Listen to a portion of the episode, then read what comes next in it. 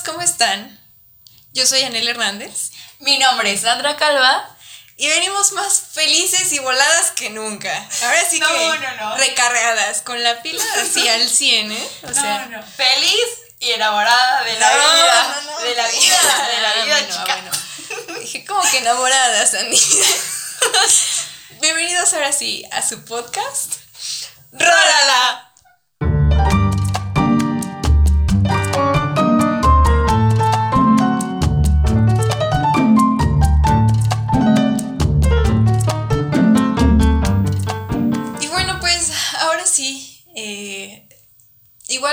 Quería desde hace mucho tratar este tema, porque el arte es mi pasión, bros. Sí, sí. o sea, eh, también ya en algún momento traeremos como más temas hablando de leyes y las cosas que le gustan a Sandy, pero este capítulo la verdad es que si me voy a volar, o sea, si pensaron que me la volé en otros capítulos, agárrense. Este capítulo para empezar, todo el tiempo van a tener que estar con los ojos cerrados. Y aquí es el momento donde yo digo, cierren los ojos. No, pues este, ya se la saben, aquí andamos, este, y creo que. Ay, es que como, como artista incomprendido, la verdad es que yo, desde mi perspectiva, crecí con el arte, ¿no? Y eso fue lo que siempre me llevó a hacer, pues, afín a ello, ¿no? Y creo que esa es una de las cosas que también vamos a, a resaltar. A moldear, ¿no? En su momento, sí. Pero entonces vamos a empezar con qué es el arte específicamente. Y sé que es algo bien difícil de definir, porque muchas veces decimos como de que, ay, la definición de arte es que es toda expresión del hombre y no sé qué tantas cosas, preciosa y bella. y no sé tan- sí, lo pueden, ajá, lo pueden googlear y dices, "Mm, no, también hay arte que es horrible. Y a eso es a lo que voy también, ¿no? Que hay muchísimas eh, definiciones y derivados. Y el problema es que el arte es subjetivo. A cada quien le toca definirlo por sí mismo, ¿no? Claro que eso hay que agradecer. Eso es lo que se debe de agradecer porque creo que pues el mundo igual sería muy muy aburrido. Sin embargo, creo que como dices, o sea, dependerá mucho precisamente de lo que hablábamos el capítulo pasado, que es la percepción. Sí. Y, y enfocar esta percepción hacia ahora sí la, la apreciación de un arte. Claro. Que vaya, tiene que ser algo bien, pues realista y tomarlo en serio, porque muchas veces eh, como que nos lo tomamos a de, ah, pues viene una exposición, ah, qué chida foto, el sol sale a la derecha. O sea, como que no, siento que a lo mejor y puede llegar a ser más profundo, puede llegar a ser más padre o darle un sentido más, más bonito, ¿no? Sí, y pues bueno, lo que yo creo es que eh, antes de empezar a decir o a definir qué es arte, debemos de entender más bien como por qué sale el arte, ¿no? Y sí, sí es una forma de expresión. Y lo que más me encanta es que es una forma de expresión no literal. O sea, por eso es su condición eh, subjetiva. Porque está sujeta como tal a un a la interpretación del espectador, ¿no? Personal, a la claro. persona que se dedica a, a ver, a oír, porque hay muchísimas formas de expresión artística que también, pues ya lo sabemos como las bellas artes, ¿no? Las, con las- que la música, que la pintura, La que- danza. exacto. Sí, sí, sí. Pero no vamos a hablar específicamente de eso porque si habláramos de todos los tipos de arte nos Chica. encasillamos aquí. y lo que yo creo es que para poder saber qué es arte, creo que se refiere más a qué es lo que lo detona, cuál es el motivo, el... Pues sí, la razón por la que la gente eh, dice, ay, voy a hace, hacer esto, creo, ¿no? Claro. Porque siempre, para todo hay algo que te mueve a hacer algo. Una ¿no? inspiración. Sí, exacto. Y entonces a eso a eso- a eso a lo que voy con... Primero vamos con esta parte de, ah, pues es que quiero, se me antoja como hacer esto, ¿no? Y tengo ganas de hacer esto. O quisiera decir esto, pero no sé cómo expresarlo. Y muchas veces las palabras no nos alcanzan para hacerlo. E incluso cuando estás hablando en literatura, tampoco es 100% Sí. literal. Entonces, eh, por eso se vuelve algo tan difícil de interpretar y tan complejo, porque muchas veces lo que una persona quiso decir no es exactamente lo mismo lo- a lo que las demás personas van a entender. Claro, claro. Y es, es muy curioso ahora que, que se ve desde ese punto, algo que yo no había hecho. Pero es muy curioso porque ahora pongo en comparativa, por ejemplo, todo lo que decían los filósofos y digo, wow, o sea, realmente muy pocas personas se detienen a estudiar lo que decían, porque si somos realistas, los filósofos de repente hablaban de una forma muy volada y subjetiva y dices el hecho de que alguien se dé el tiempo como para llegar a entenderla es muy padre y esa es la apreciación pero si en ese caso podría ser literaria o de estudio y en este caso puede ser como lo mismo. Estás viendo que es subjetivo, sin embargo, te das el tiempo y la dedicación para poder decir, wow, o sea, ahora entiendo el porqué de, del color azul, por ejemplo. Paréntesis, échense el capítulo 8. Al final me la vuelo, explico por qué el color azul. ¿Vale? Que me quedó muy padre. Este, ahorita voy a explicar más también de colores, por si quieren. Este, bueno, Mm, sí, definitivamente sí. A mí me, hace mucha ilusión cuando una persona se interesa, ¿no? Por, porque ese es el problema también, que ya no, no tenemos interés. Y digo también, es una de las cosas que nos ha llevado la, la vida, creo. O sea, cómo se ha desarrollado el mundo actualmente. Ya no nos detenemos a ver tantas cosas. Y como hablábamos también en redes sociales, ¿no? Que la gente termina nada más Mm, quedándose a ver un video de un minuto, una foto, ocho segundos. O sea, las historias eso duran 15 segundos, ¿no? Sí. Y eso terminamos adelantándolas todas.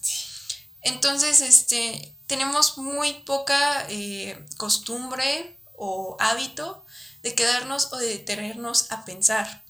Y fíjate, eso es algo bien curioso, ¿no? Porque mucho también lo tocaremos supongo que en otro podcast, el tema de la censura, pero mucho arte ha sido censurado precisamente por eso, porque te provoca esa sensación de decir, quiero pensar, quiero analizar esto. Y a mucha gente le da miedo pensar, ¿eh? Le da miedo, le da flojera y, y como bien lo dices, lo decíamos en redes sociales, es bien curioso cómo a veces tu entorno solo se rodea en lo que tú quieres ver, en lo que tú quieres hacer. Y te vuelves un personaje o te vuelves una persona que al final de cuentas vende, no, compra lo que le dan a consumir. Y creo que eso no es parte, le quita lo emocional al arte. Porque, como bien dices, cuando la gente hace arte, expresa sus emociones, expresa su sentido, expresa su sentir y, y es, eso es lo bonito. Y el poder interpretarlo es lo, lo curioso, el hecho de que te deja un buen saber de boca porque dices, wow, por fin lo llevo a entender. Pero el hecho de que vayamos tan rápido, que no nos detengamos ni a pensar, ni a ver, ni, ni a meditar realmente lo que estamos viendo, es como de, no, vamos sobre la vida, vamos sobre la vida y nos vamos volviendo un personaje y no tenemos esta satisfacción o no tenemos este hilito de decir, ay no, a mí me gusta mucho este tipo de arte porque se está perdiendo bastante eso y es, es muy preocupante porque ya estamos dividiendo, eh, es como si dijéramos, ah, como en equipos de fútbol, por ejemplo. No, no, no. Es, el mejor ejemplo, de hecho. Eh, este, este, este, este grupo de personas son las que están en el arte y no, no, excluyanlas, háganlo para allá o cosas así, porque dicen, ya nadie se va a meter en eso. No, debería de ser como al contrario. Y, y parte de eso lo dijimos en educación, es que muchas veces está infravalorado y no le damos el valor que merece y por eso no hay suficiente trabajo ni les dan lo que deberían merecer las personas que se dedican al arte. Y se queda en un sueño porque dices, no, o sea, trabajar del arte es muy mm, difícil. No por algo dicen que somos muertos de hambre. sí, o sea, sí, sí, sí. Y sí, o sea, no lo, no, lo, no lo niego, ¿no? Pero es demasiado triste. Sí, claro. Pero entonces, retomando un poquito el el, al principio, como empecé, que cómo definimos arte. O sea, sí o sí tiene que ser una expresión humana. Porque eso es otra cosa. Si ustedes ven videos de gatitos o de elefantes o de tigres o de pollitos o de lo que sea, que según está pintando y que no sé qué, no es arte. Son, domesticados. Exacto. Los animales los domestican para hacer eso. Para, es exactamente lo mismo que ponerlos a hacer un truquito, que de, darme la patita o que cosas así. Entonces, mm, por favor, evítense eso, ¿no? Eh, porque no, no es arte. No está mal, pero no es. O sea, sí, no. El arte a lo que se refiere, como tal, me gustaría que más que como una definición, incluirlo como sus características, como esas cosas que son inherentes a, ¿no? Y que son esas partes que como tal lo definen, pero no voy a entrar como, como a hacer una definición de diccionario porque siento que no la hay.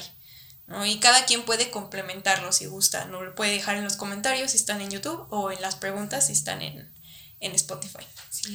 Este, las cuestiones que caracterizan el arte serían, primera, que necesitas de un observador, ¿no? De alguien que esté escuchando activamente o que esté viendo o que esté observando como tal y analizando tu obra. Porque si no, no tiene valor tampoco, es como si no existiera. Así. Esa es una. Y luego otra tiene mucho que ver con la opinión, con las ideas, con los sentimientos del autor. ¿Vale? Entonces, muchas veces eh, sus autores eh, terminan pues escribiendo su vida ahí, ¿no? Y dejándola en, un lienzo, en el papel, en una canción, incluso en un poema. Y digo, es demasiado complejo hacer eso porque muchas veces el abrirse de esa manera con, bueno, con los sentimientos no es tan, tan sencillo, ¿sabes? Y siento que es un momento demasiado íntimo también, porque el artista lo deja todo en una pintura, en, en algo.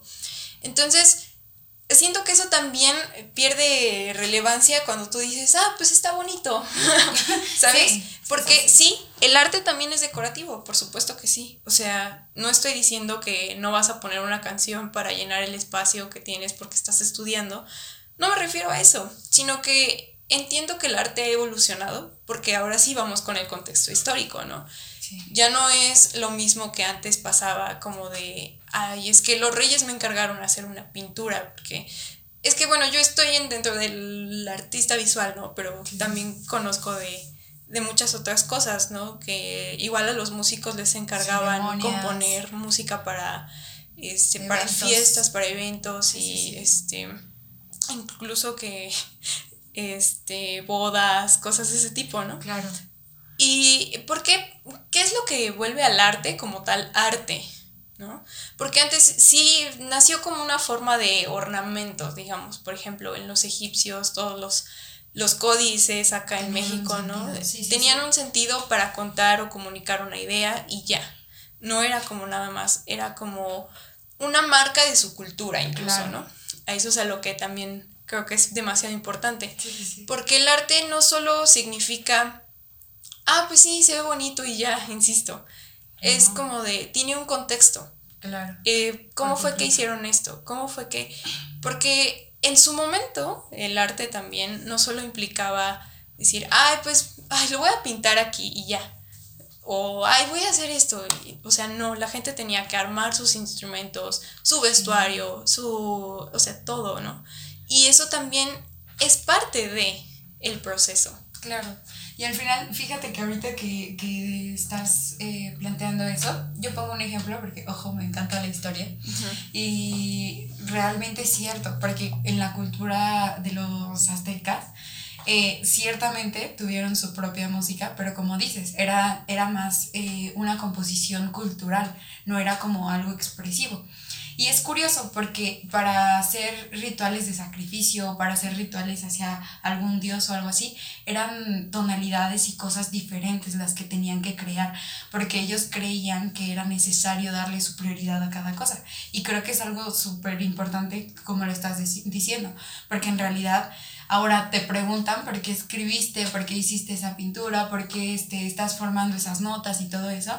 Y dices, ah, no, es que quiero dedicársela a alguien o me provoca una sensación increíble. O sea, es totalmente diferente y se, se, se, se, nota la evolución al final de cuentas. Y es como que ciertamente importante tener, las dos cosas son importantes, no porque sea cultural no va a ser importante, al contrario, o sea, las dos cosas son muy importantes y deben de aprender a apreciarse de la misma forma y darles el mismo sentido. Es como tienen el mismo valor, sin embargo, tuvo que evolucionar por el contexto social y el contexto histórico, que es algo sumamente importante dentro de esto, ya que nos va a llevar a qué estamos creando, por qué lo estamos creando, y como bien lo dijiste hace varios podcasts, me parece que no me acuerdo en cuál. dime, tú dime, yo te Pero Pero fue que hablabas del rock, como en algún momento llegó a, decaer, pero ahorita está resurgiendo y está viene con todo, ¿eh? Sí, es contexto social. Que sí, entonces creo que eso es importante. El contexto social y el contexto histórico donde te encuentras te va a dar las herramientas para poder hacer o no ciertas cosas. Claro. Y bueno, ahorita que hablas de evolución, como que vamos, te digo, primero toma esta etapa de que también es algo bonito, o sea que sí, encontramos la belleza en él, pero mm, el arte, como tú dices, evoluciona. Y entonces pasa esta parte en la que yo lo quiero poner como el arte significa estatus social. Y que es algo que sigue y que es muy triste. Y les voy a decir por qué. Porque al momento de que el arte se vuelve caro. Es por el simple hecho de que implica un trabajo. Y cuando la gente cobra un trabajo, pues es para vivir de ello, ¿no? Normalmente.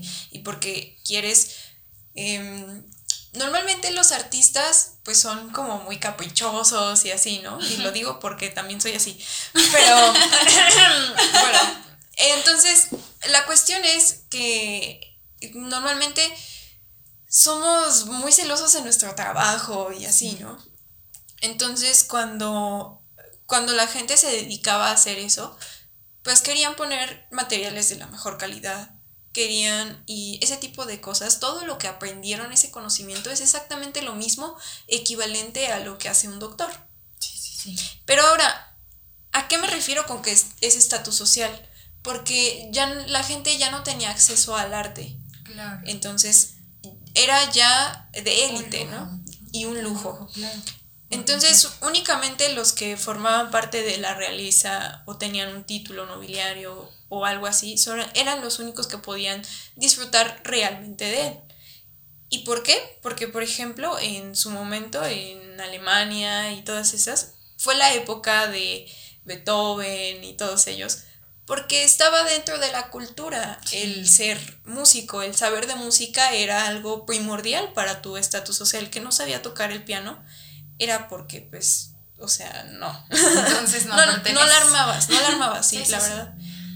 Entonces esas habilidades se apreciaban de esa manera, ¿no? Entonces todos los artistas se movían dentro del medio de, de la gente de élite al final. Sí, sí, sí.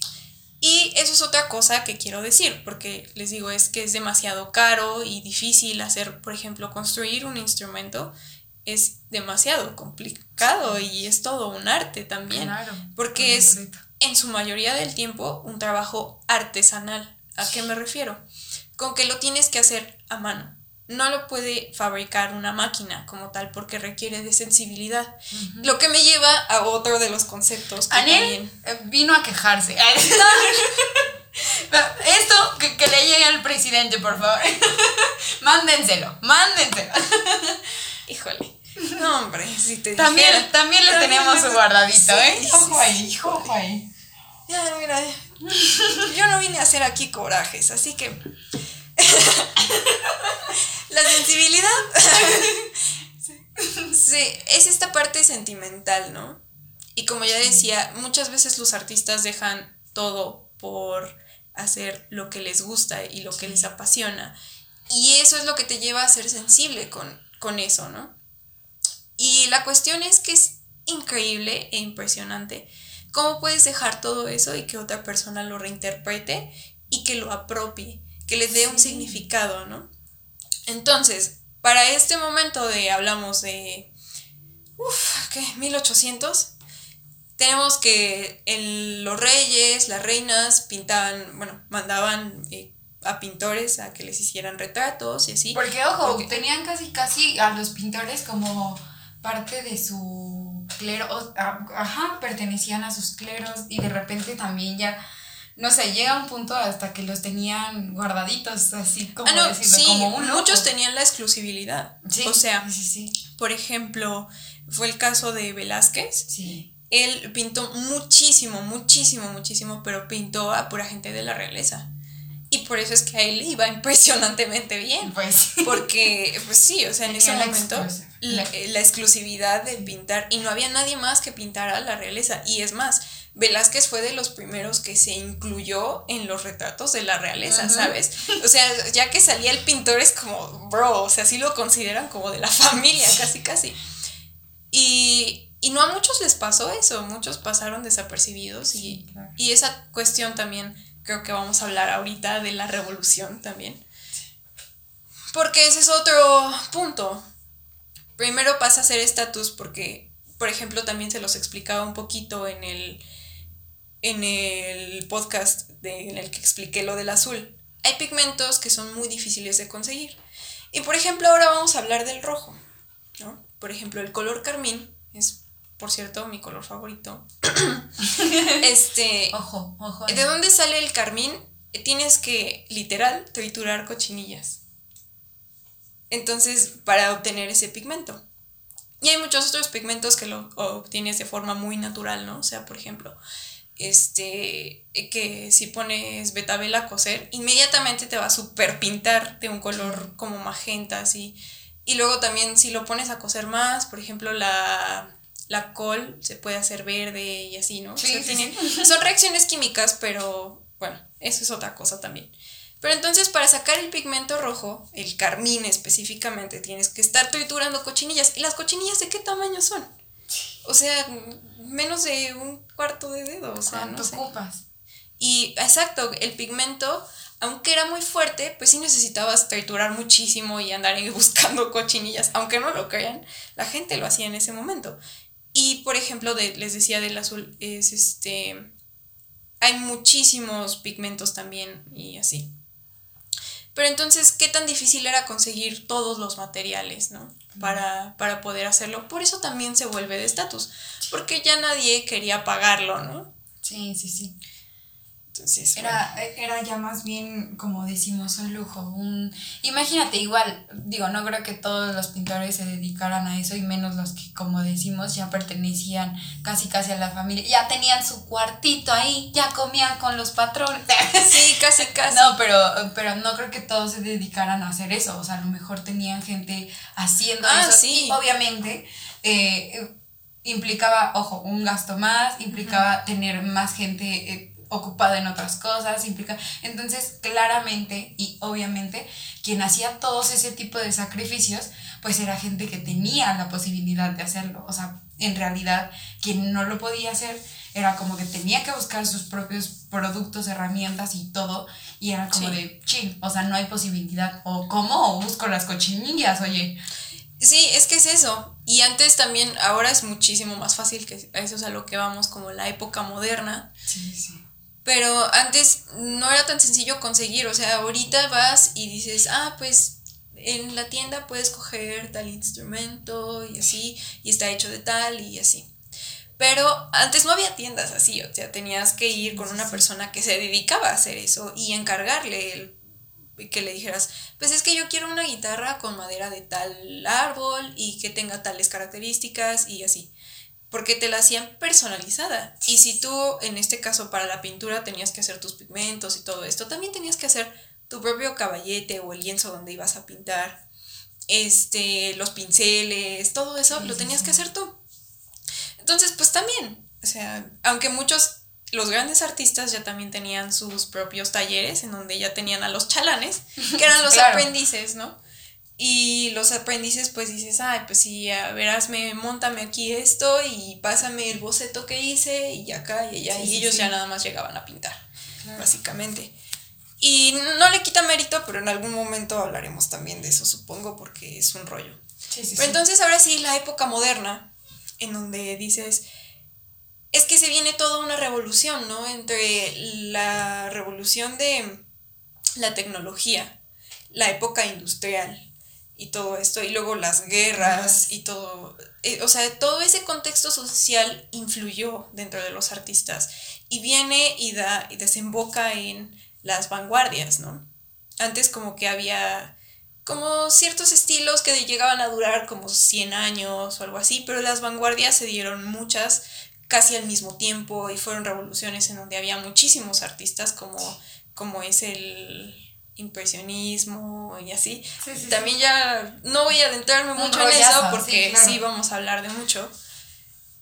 Pero entonces creo que hay como la gran evolución, cuando las cosas ya no es como de, ah, pues es que ya no solo puedo exponer, o sea, no tengo que poner el lienzo en, un, en una casa de un rico, sino que ya también hay museos y fundaciones y esto en donde la gente puede ir a ver el arte.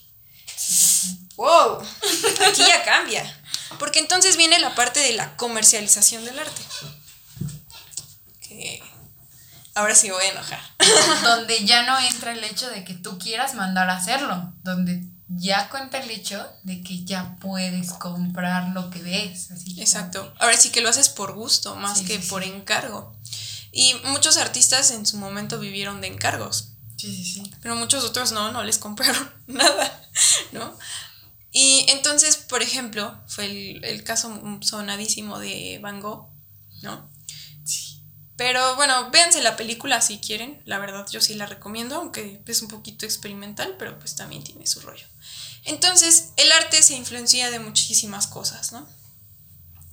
Y aquí es en donde quiero también como que especificar, porque siento que es como otra de las características, que te digo, ya no solo es estatus social, porque ahora que lo puedes, bueno, que tienes como el acceso para ir a una galería y decir quiero comprar tal cosa, sí, necesitas el dinero porque eso se mantiene dentro de las características, pero el problema, bueno, la cuestión aquí es que ahora cualquiera tiene el acceso a, entonces cualquiera puede Em, criticar, juzgar, como quieras decirlo, ¿no?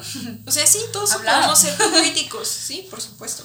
Y entonces, eh, aquí es en donde te digo que una obra que a lo mejor habla sobre cosas grotescas, que tiene trazos muy marcados y cosas así, entonces la gente tiende a decir, ay, no, eso está muy feo y que no sé qué. Es que yo no entiendo, por ejemplo, el arte abstracto y así. Sí, sí, sí. Bueno, pues aquí va por qué y a qué lo vamos a entender. Como dije, el arte en su momento tenía un significado, ¿no? Porque la gente entendía que era lo que necesitaban para llegar a hacer eso. Pero ahora ya no. La gente no tiene ni la, ni la menor idea de todo lo que un artista hace para...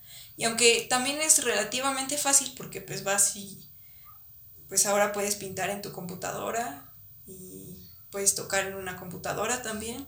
Sí, sí, sí. Y puedes, bueno, pues aprender a bailar a través de la computadora, en fin, ¿no? Claro. Hay muchísimas cosas. Pero específicamente, creo que es como lo más importante, es que no sabemos nada sobre técnica, sobre... Ay, es que hay muchísimas cosas, ¿no?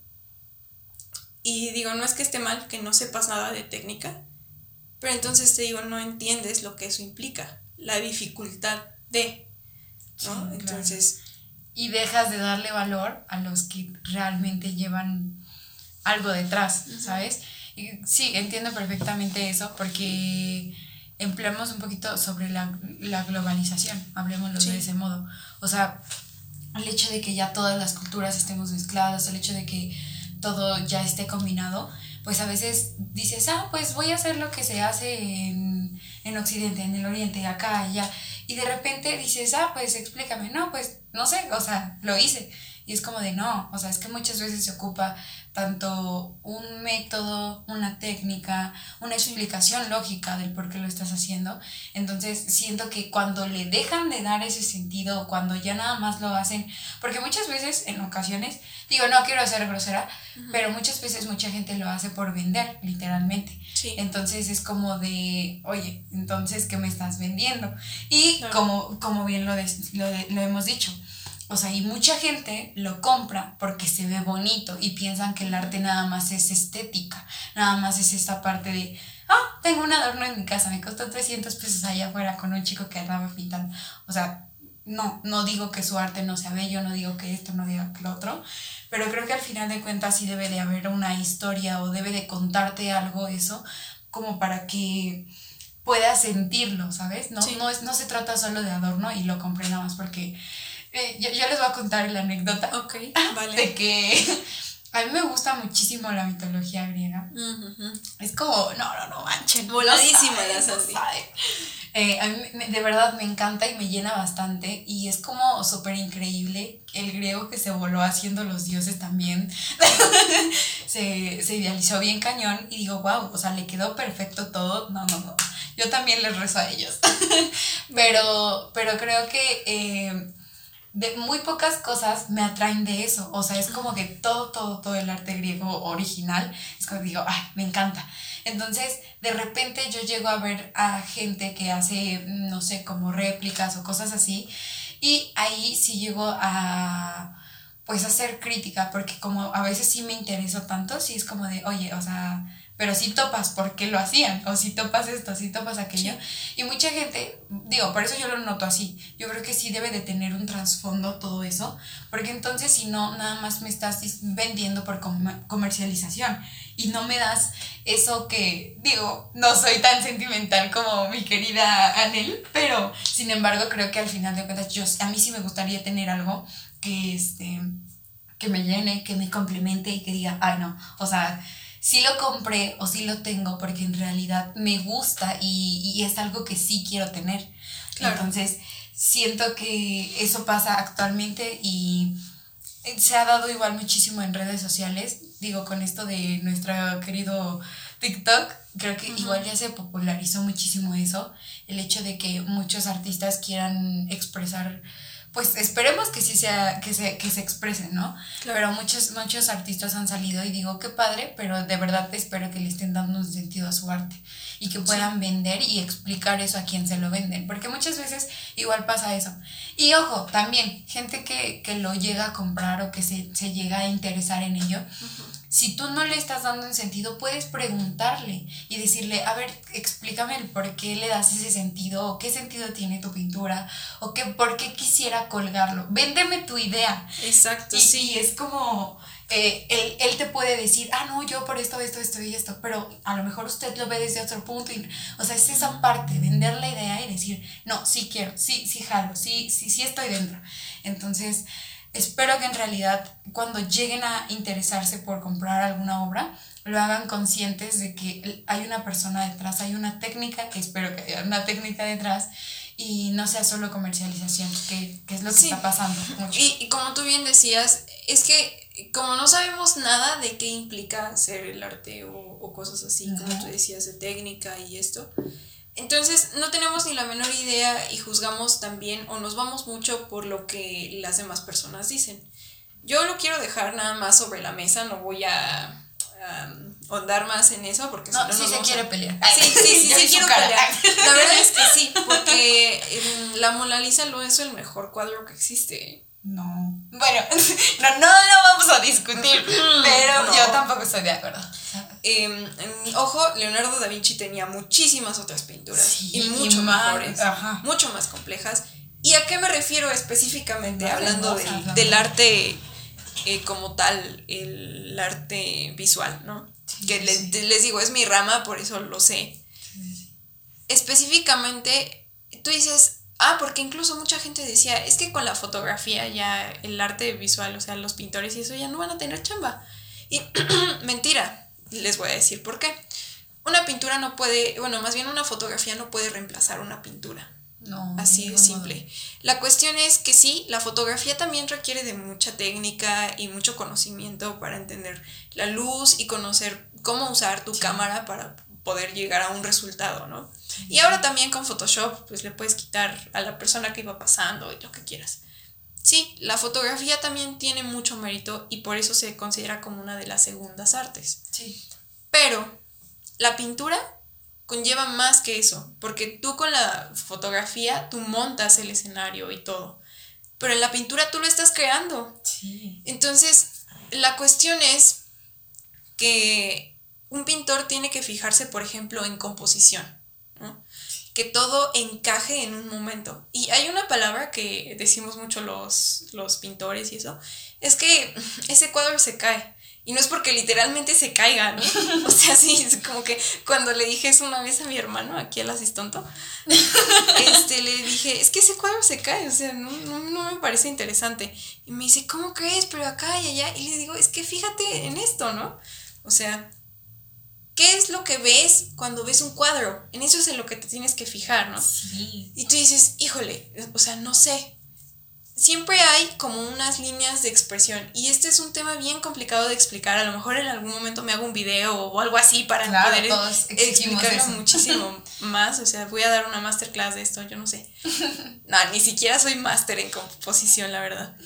Pero un artista se fija, eh, o bueno, cuando hace un, un cuadro, música, pintura, lo que quieras, siempre se fija en que todos los elementos queden para que de alguna manera tú te fijes en todos ellos, que no pierda la atención alguno, que no quede un espacio vacío, incluso en la danza también se ve, ¿no? Claro. O sea, como cada elemento tiene que ir con uno junto, uniéndose, que tenga exactamente unidad, para que no quede como así volando. Un espacio o, flojo, sí, ¿no? Exacto. Y eso se refiere a la expresión de que se cae el cuadro. O sea, porque la composición está tan mal o tan desequilibrada en este caso, que pues le pierdes la atención porque dices, ah, bueno, ya vi esto y esto y ya no te detienes a ver más. Pero entonces, por ejemplo, cuando ves un cuadro en donde la composición está bien hecha, primero vas en un punto, que eso es lo que llama tu atención. Y luego de ese punto, ese punto solito te lleva a otro punto del cuadro. Y eso a otro punto del cuadro. Y así lo vas viendo. Entonces, por ejemplo, algo que me encanta de la composición es que cuando estás pintando, en este caso a humanos y eso, que pintas a un rostro o eso, tienes específicamente la mirada, juega un papel increíblemente importante en la composición. Y no solo en la composición, o sea, ya vamos a ponernos románticos, ya que... Ah. la cuestión es, cuando estás viendo a una persona a los ojos, siempre te dice, ¿no? Como que, no como lo que está pensando, pero sí hay una comunicación que es no verbal. Vaya. Y entonces, una persona está viendo algo y cuando ves, o incluso te dicen, ¿no? Es que me di cuenta de que me estaba mirando, cosas así. O como de que inmediatamente sentí su mirada así como... Y esas cosas, a lo mejor dices, ay, qué paranoicos somos y nada más estamos inventando. Pero no, la mirada sí tiene un peso en la gente. Y muchas veces cuando no te están mirando dices es que no me está poniendo atención o cosas así. Y es exactamente lo mismo en los cuadros. La mirada de un, de un retrato o así tiene un peso increíble. Siempre, siempre, siempre, siempre. Y ese tipo de cosas la gente no lo sabe. Y como no lo sabe, no lo entendemos. Y como no lo entendemos, pues damos por hecho, así como que todo lo, lo intuimos o lo insinuamos y así. Y entonces pierde valor. Así de simple, porque es como cuando vas a comprar... Ah, esta historia está bien. como, no sé si lo habían escuchado, eh, me parece que es la pirita. ¿eh? Es más, lo voy a googlear porque no quiero decir este, cosas. Aquí no, vamos a mentir, aquí todo es real. Sí, la Como el amor que siento por ti. No, raza, si andamos voladas, la verdad. No, cállate. cállate no, los no ojos, cállate los ojos. Sí, va así. Ah, no, es cállate los hijos. Ajá, sí, sí, sí. Este, sí, creo que. Es que sí, perdón, me quedé viendo aquí que el. Este, sorry. Pero sí te amo. Pero yo sí te amo, así que. Es que como ya nos pusimos románticas. Ya. Ay, Diosito. es que pues no encuentro exactamente. Es más, voy a decir tu nombre nada más. Ah, no, nos salimos del tema, lo siento. Me, gustas mucho. No, sí, sí, sí, sí, sí, espírita, ¿eh? ya, confirmadísimo. Em, bueno, como les decía, ustedes van, bueno, volviendo al contexto, porque nos salimos después de, ese, después de ese mega paréntesis, El oro es una piedra preciosa, ¿no? Y es por su composición, porque no hay muchísimo en el mundo y por eso se volvió, porque además por cómo brilla, etcétera, etcétera. Pero hay una, un metal que también, que se llama la pirita, que no sé si ustedes la han visto, pero si alguna vez han ido a alguna mina, eh, generalmente venden recuerditos y tiene como pedacitos así de pirita y así, que brilla muchísimo y también es amarilla y mucha gente, eh, por eso le dicen el oro de los tontos, porque a mucha gente hace tiempo y no sé si en la actualidad, espero que no, pero les daban, a, bueno, les vendían pirita como si fuera oro. Y pues ahora sí que les dieron gato por liebre, se los chamaquearon. y entonces, este, la única forma de saber que sí es oro es apretándolo mucho. Si lo puedes deformar, entonces es pirita. Si no, si no lo puedes deformar ni con tus dedos y no se raya así tan fácil, pues es porque sí es oro. Pero entonces es exactamente lo mismo que tenemos aquí. O sea, cuando tú no sabes qué es lo que es, entonces ¿cómo vas a diferenciar? Claro. O sea, tienes oro y tienes pirita y se parecen y dices, pues ¿cuál se ve más bonito o qué? Y así, así es como calificamos el arte. Así te ve tu crush entonces. chica, chica. Es que fíjense que sí, creo que, creo que esa es una parte bien importante, aprender a profundizar. Y insisto yo con esto, empiecen a ser críticos, empiecen a preguntarse, empiecen a ver, empiecen... Exacto Ustedes no tienen una idea de cómo aprecio el arte de, mi querida Nel. Porque, chicos, chicos, hacen unas cosas maravillosas. Y precisamente ni les conté la anécdota. Pero la anécdota tiene que ver con eso.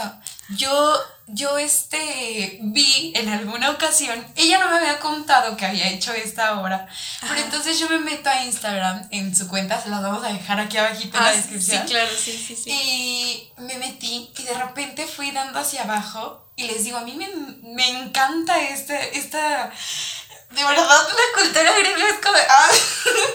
y, y entonces de repente voy bajando y veo a una de, y yo dije, espera, espera, espera, espera, ¿qué, qué está pasando? Sí, sí, sí. Pero entonces ahí es donde te das cuenta que mi, el hecho de que a mí me guste eso, o el hecho de que a mí me llame la atención, es como que le doy sentido a esa obra. Entonces ya después yo me atrevo o yo me acerco a él y le digo, oye, ¿qué onda con esto? Y cuéntame. Y, porque a mí sí me encanta que me vendan las ideas, ¿eh? A mí tú tienes que venderme la idea para poder yo consumir algo. Entonces le digo, a ver, cuéntame. Y me dice, ah, no, sí, es un Hades. Y que me empezó a contar unas cosas sensacionales. No me acuerdo, ¿cuál fue? Ah, sí, te vendí Hades y Persephone, ¿qué hice? Sí, sí, sí. No, no, no, son unas cosas maravillosas, Rosa. No, no, no. Yo, yo quedé fascinada, pero de verdad fue como que coincidencia, porque fue como que yo iba viendo nada más. Y como en realidad me llama la atención y como en realidad yo lo vi, fue como que, ah, pues lo mismo pasó con este Afrodita, ¿te acuerdas? Ah, sí. Que yo, que yo le dije, le dije, ay, no inventes, y también tienes Afrodita. y nadie me había dicho, o sea, no, no es como que ella tuvo que decirme, ¿sabes qué es Afrodita? ¿Sabes? Y no, porque al final de cuentas yo entiendo lo que es y como me encanta, digo, le doy ese sentido, pero también me gusta que me venda su idea y, es más complementario. Y es lo que les decía, cuando en realidad alguien puede llegar a venderte la idea o alguien puede llegar a explicarte el sentido, llega a ser más eh, tentativo a que lo quieras tener, porque entonces tiene un sentido el poder tener una pieza artística. ¿no? Claro, claro, sí. Ay, bueno, mira, ahorita que dijiste de, de este Afrodita. Bueno, yo le puse Venus porque es el equivalente en romano, pero pues es exactamente lo mismo. Digo, por conocimiento general nada más. este, ah, bueno, pasa eh, bien. Y bueno, creo que todos tenemos como que la, la, impresión, una de las imágenes como más reconocidas de Afrodita es este, la que pintó Botticelli, ¿no? Entonces que está saliendo como de una como conchita, y así tiene el cabello pelirrojo y así, exacto. Y esa es la concepción que todos tenemos, o sea, tú le preguntas a alguien, oye, ¿cómo te imaginas a Afrodita? Y te dicen algo muy similar, de verdad. Y eh, lo más increíble es que durante el tiempo esa concepción no ha cambiado, ¿sabes? Sí. Y eso me lleva también a pensar mucho como de, es que el comportamiento humano no cambia, ya lo habíamos dicho creo también en otro, en otro podcast. Y, creo que es impresionante, te digo, como la, la forma en la que alguien puede expresar mucho y diciendo poco. Y por eso dicen que una imagen dice más que mil palabras y porque los psicólogos analizan cosas en, las, los dibujos así. y digo, digo, qué interesante, o sea, también es parte de ese conocimiento. Pero creo que lo que más importa del arte es que es trascendental. O sea, que no se queda estático. Digo, eh, sí, a lo mejor, no como tal en el sentido de movimiento, de que sí, a lo mejor un cuadro lo cambian de lugar y ya. No, no. Pero no ese es el punto, sino más bien... De ideología. Que, ajá, exacto. A través de los años muchas veces se vuelven inmortales, ¿no? Como es el caso de muchísimos artistas. Y eh, cada una de las épocas tiene algo que resalta de. Entonces, ¿a qué me refiero? Eso también hay que aprenderlo, ¿no? Por ejemplo, ahora, todo, habrá gente que diga, ay, es que tal música es muy mala, y así, y aquí, y allá. Sí, a lo mejor no te gusta, pero tiene algo que tienes que apreciar de. y eso, sí, exacto. Y si no sabes apreciarlo, pues por eso no te gusta, ¿no? Siento que todo tiene como que su encanto, ¿no? Sí, sí, sí. Dirían que los ojos cafés también tienen su encanto. Sí, eh, obvio, obvio, chica. La Sandy se puso roja. Este, ¿En qué estabas pensando? Este, no, Bueno, la cuestión aquí es que volviendo al, Sus ojos son hermosos. Esa es la cuestión. Hombre, tú sí estás volada. La, no. Ay, cálmate tú también. No es cierto, no estamos solo la vida, la vida nos llevó a esto. La vida nos llevó a esto por dos. Fíjate que acabas de decir algo bien interesante y le voy a dar sus créditos. Eh, hace, ya tiene, bueno, no ratillo, ya tiene como unas dos o tres semanas, pero, pero precisamente de a cuando salga el, del, ajá, este, que Franco, y, bueno, Roberto Martínez en Creativo le hizo una entrevista a Franco y Franco dijo algo bien peculiar porque estaban hablando de la diversidad de, este, de, de, no sé de qué, me acordé de sus ojos raros. Ah. no, estaban hablando de la diversidad de expresiones, precisamente ah, eso un poquito. Y de repente Franco, Franco se dijo, dijo algo similar a, eh, ¿sabes qué? A mí me da mucha hueva la gente que no quiere escuchar otro tipo de música. Dice, yo entiendo que te guste de algo, pero, bro, también hay muchísimas cosas detrás o hay más cosas que conocer. Dice, es increíble cómo ve, ver cómo hoy puedo escuchar de esto y mañana de otra cosa y así. Dice, la gente muchas veces se vuelve aburrida por eso, porque solo quieren vivir en su entorno y volvemos a lo mismo.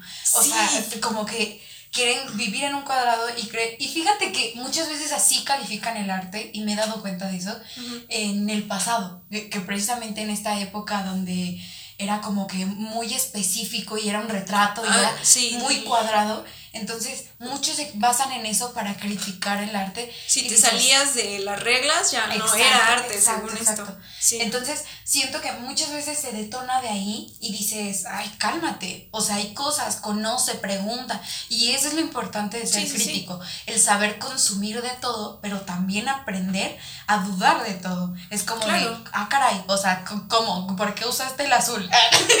yo insisto, yo insisto. Yo, no, o sea, sí, como que aprender a ver este tipo de cosas, aprender a consumir y aprender a, saber que no, obviamente, esto es algo súper importante en los artistas y creo que muchos eh, se mentalizan respecto a eso, que muchas veces no les va a gustar a todos, pero también tienen que, también entienden que a quien les guste es que realmente saben apreciar o se atrevieron a preguntar.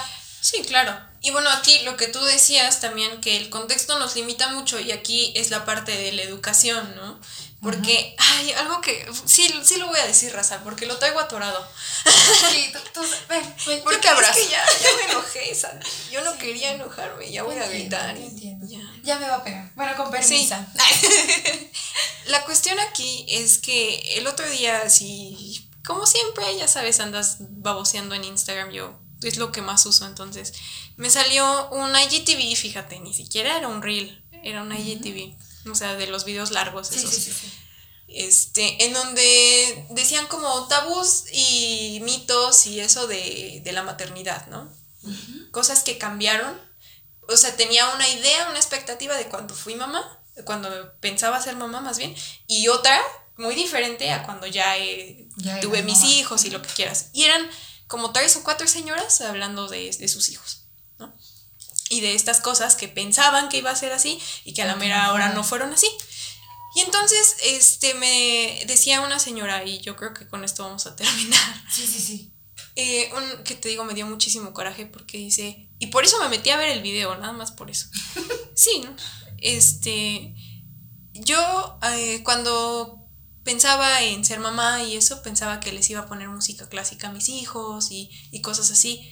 Y pues me di cuenta de que no es así, que no hay tiempo para hacer eso y, y yo así de... A ver, objeción. Ahí va, sí, ya se enojó. Ya, Sí, ya, ya. se enojó. Ya me puse así, está roja y ya estoy sacando humo y todo. ¿Qué, qué error más grande, ¿eh? ¿Qué error más grande? Porque sí, es cierto que eh, esa parte de apreciación del arte es parte de tu contexto. ¿Por qué? Porque cuando tú creces con algo es exactamente lo mismo que con el idioma, por ejemplo. O sea, tú creces con el idioma escuchando ciertas frases, cierta pronunciación de las palabras, entonces hablas igual, es de la misma manera. O sea, yo igual, por ejemplo, a veces siento que como que can- hablo como entonadito y así, esas cosas. Entonces, pues es mi forma de ser porque mi familia habla así, así. Y es exactamente lo mismo con los acentos y todo. Y es lo mismo con lo que ves en tu casa, todos los modales, la forma de ser. Y es exactamente lo mismo con la música, con el arte. Porque si nunca te instruyeron el ir a ver arte, el, por eso era lo que decía al principio, si nunca te enseñaron a, a verlo y apreciarlo de otra manera y di, mira, ve esto, o fíjate en esto, o tienes que entender un poco más sobre esto y acá y allá. Entonces yo lo voy a decir, mi mamá siempre nos puso de todo tipo de música, de todo tipo de música. Y algo que a ella le gusta mucho, por ejemplo, es este el concierto de Cam- Carmina Burana. Lo tiene su disco y lo pone seguido. Y a todo volumen. Y de repente cambia y pone Juan Gabriel. Y qué bueno que sea así, Sí. digo. Porque eso también para mí me dio contexto, ¿no? Claro. Pero entonces, hablando como también de arte, siempre fuimos a museos, a obras de teatro. Mi mamá nos llevaba a la sinfónica, ¿no? Cuando éramos chicos y es más, este, bueno, nosotros que estamos como aquí cerca de la universidad y eso, hay muchísimas actividades culturales y también íbamos que a, a obras de teatro, como les digo, de, por ejemplo, aquí en Hidalgo es como el ferrocarril, había muchísimas Sí. obras para niños y así. Siempre, siempre estuvimos en contacto con eso y, por ejemplo, mis tías pintan. Entonces, claro que mi hermano y yo íbamos a salir artistas. o sea, es que no había de otra. Porque sí, la No verdad. hay más, jóvenes. en- Sí, es nuestro contexto. Y entiendo que no te vas a hacer artista. O sea, no se trata de eso. Se trata de que entiendas por qué el arte es importante. O llegues a apreciar. Exacto. Y ahora dije, cuando escuché la opinión de esta señora, dije, qué señora tan huevona. y, y la verdad, me da muchísimo coraje que piense así, que no hay tiempo para ponerle música clásica a sus hijos. Y les voy a decir por qué. Porque tú pones música clásica y la dejas sonar y sigues haciendo tus cosas. Sí. O sea, no es como de que, no sé, tienes que sentarte a escucharla tampoco. O sea, puedes seguir poniendo atención y estar haciendo tus cosas y todo. Y les digo, de verdad, para mí es súper común escuchar música clásica a todo volumen porque ahora mi hermano que toca música clásica, pues él pone muchísimo, tiene un estéreo súper grande y además suena en toda la cuadra. Y una vez hasta mi papá me dijo, ay, se escucha, estábamos afuera, ¿no? Se escucha el escándalo de tu hermano. Y le digo, pues perfecto, que la gente se cultive tantito. Y no hay ningún problema, digo, claro. porque no, no creo que la gente se moleste por escuchar música clásica a las 12 del día. ¿Sabes? O sea, y también esos que dicen, ay, es que la música clásica es para dormir. No, No, puede ser. nunca han escuchado música clásica entonces. Entonces, claro. Entonces, eh, yo lo pienso así como reflexión. Somos personas muy flojas, ¿no? sí, sí. Y, y de verdad que eh, yo sé que la gente dice, ay, es que la música clásica hace a los bebés más inteligentes y cosas así. No, pero sí. Relájense. O sea, no les digo, o sea, cada quien puede escuchar lo que quiera y así. Pero a lo que me refiero es que musicalmente hablando, el patrón, Inspira más y Eh, concentra más. sí, los patrones musicales de la música clásica son muchísimo más complejos que el de la música comercial. Sí, claro. Y para que un cerebro, los, bueno, nuestro cerebro lo pueda identificar, tienes que estar eh, pues acostumbrado a ello. Y por eso es parte de tu contexto. Tienes que aprender a tener esa sensibilidad, pero la sensibilidad se entrena. Es exactamente lo mismo que cuando agarras un lápiz y empiezas a escribir. ¿Cuánta presión le aplicas? Y eso, eso es sensibilidad. así de simple. No puedes hacer actividades manuales o así sin sensibilidad. Y todo el arte se trata de sensibilidad. por la percepción, porque Exacto. nuestra percepción se crea a través de lo que vemos, escuchamos, sentimos, comemos. Bueno, sí. Sí, sí, sí. Y de verdad es que el arte ya está en todos lados, no lo puedes evitar, de verdad. Y creo que por eso precisamente nos hacemos como de la vista gorda, dirían. O sea, parece que nos estamos haciendo tontos solitos. Entonces yo los invito a, por lo menos, intentar darle un chance, ¿no? Sea, a investigar un poquito. Y yo siento que hay también cosas para todos. Sí, claro. Hay muchísimo arte de distintos tipos y compositores para aventar para arriba. Sí, sí, sí. Cada uno, hay unos que son hiper mega dramáticos, hay otros que son como súper alegres, súper acá. No se queden con las piezas que son em, Populares. populares, así como que, ay, para Elisa y así. O sea, sí, está bien, qué bueno que la conozcas. Pero hay muchísimas otras cosas, muchísimos otros Conozcan, compositores. sí, y sí, y sí. es eso. Es eh, la invitación, el consejo de esta vez y el, el punto de este podcast es para que ustedes aprendan a abrirse, para que conozcan y para Sí. que vean más allá de lo que tienen enfrente y sobre todo para que aprendan a, a- ajá, vaya, a apreciar este, eh, el arte, eh, aprender a pues darle otro sentido, no solo el tenerlo, sino que darle un buen sentido. Pues ya como veíamos en el capítulo de perspectiva el pasado y el punto de vista, pues cada quien ve distintos lados de la moneda y así.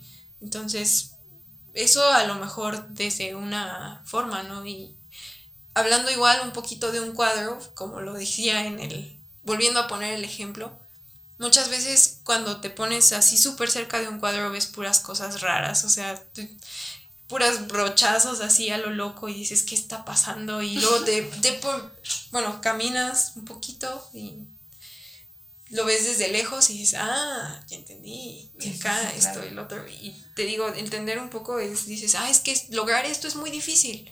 Es que, no sé, y como tú decías, en TikTok hay muchísimos artistas que son buenísimos también Sí. y que intentan siempre pues obtener likes y así, para que la gente también conozca un poco de lo que hacen. Y, y es bien triste que muchas veces no, no se les da el, apoyo y que terminan tocando piezas así, bueno, o canciones originales, eh, bueno, de las que ahora son como súper famosas, ¿no? De, de otros artistas para ganar visitas y seguidores y así. Entonces, siento que también es parte de eso, de que tengamos como esa cultura de a lo mejor no te gusta, pero lo entiendes. Y si lo entiendes, pues por lo menos ya puedes, no sé, como Pues que amplías tu panorama, ¿no? O sea, Sí, sí, sí. siento que es conocimiento también. Bueno, ya me calmé. Ya se relajó. Ahora sí, vámonos. Échate, Sandy. No, no, no. Con ustedes, aquí, la gran, bella, hermosa sección. Siguiente. Esperen mis tambores. Es que ay, no, no tenía espacio, pero ya tengo. Con ustedes. Hasta efectos especiales. De.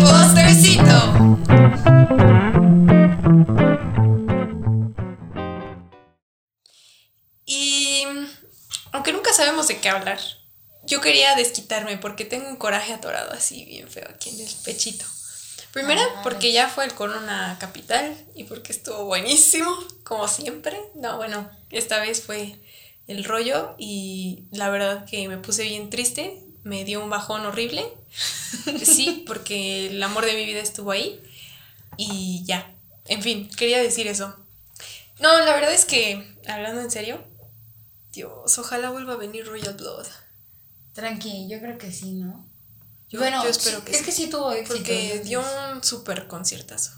O sea, Sí, es Sí. que sí. Si rifan, tienen otra vez su lugar. eh, pues eso decían, pero ya veremos. Ya veremos, dijo el. No, ahora sí, eh, de las cosas, de las cosas que, que salieron últimamente, que yo decía que quería comentar aquí. El problema este de, de los Grammys, ¿no? Ya salió la lista de los nominados para el año 2022. Y qué chido, o sea, hay muchísimos artistas eh, pues, pues nuevos, o sea, Vimos a Olivia Rodrigo y otra vez Billie Eilish y lo que quieras. Y otros hay que también están nominados que no conozco. Tipo, hay gente que conozco. Este, si no gana Caliuchis, entonces me voy a matar. Pero la cuestión es esa, que, es, un, es una mafia. Eh, los Grammys son una mafia. Y la verdad es que mm, yo les, les hago este comentario para que ya no los vean, banda. no por ser mala onda. O sea, yo entiendo que muchas veces nos gusta un artista y que se siente muy chido que, gane el artista y así.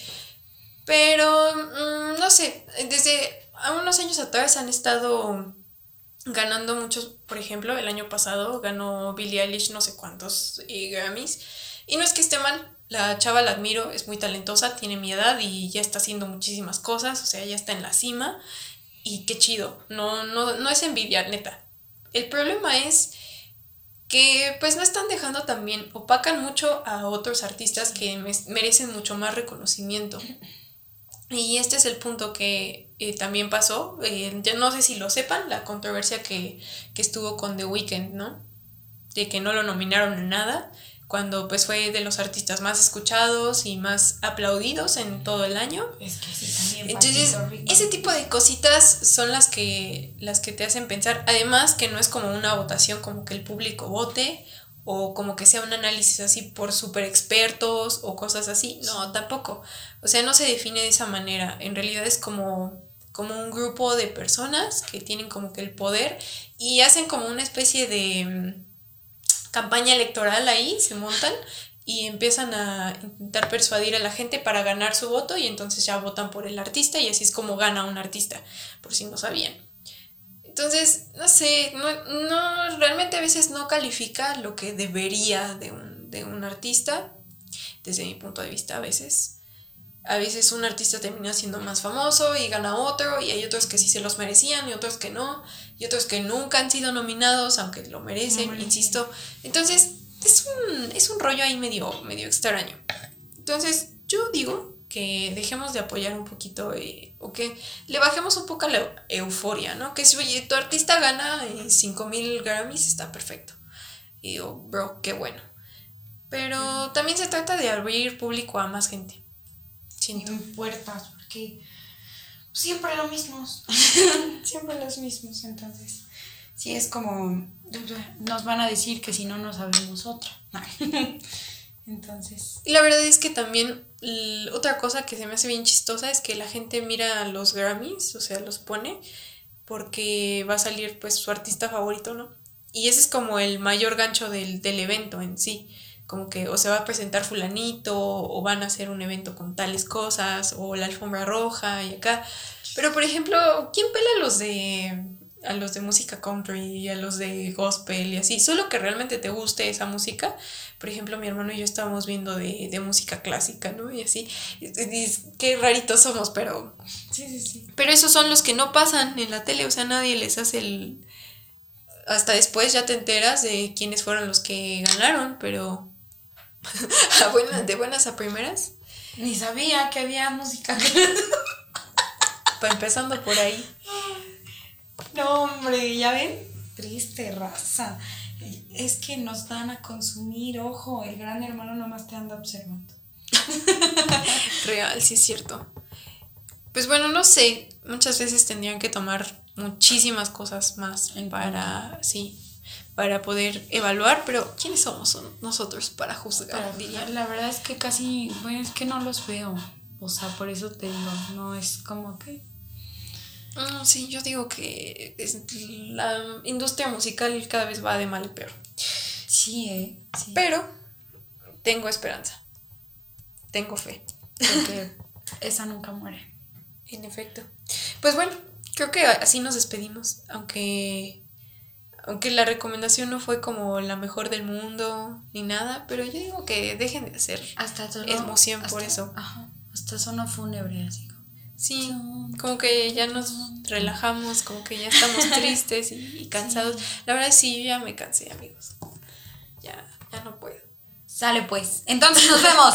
Nos vemos. Cuídense mucho. lávense sus manos, no salgan de sus casas a menos que sea necesario. Si fueron al corona, por favor, mándenos evidencia y fotitos. Y pues nada, nada, diviértanse, sonrían, bañense y no olviden que los queremos mucho. Un beso por donde les quepa. y así, adiós.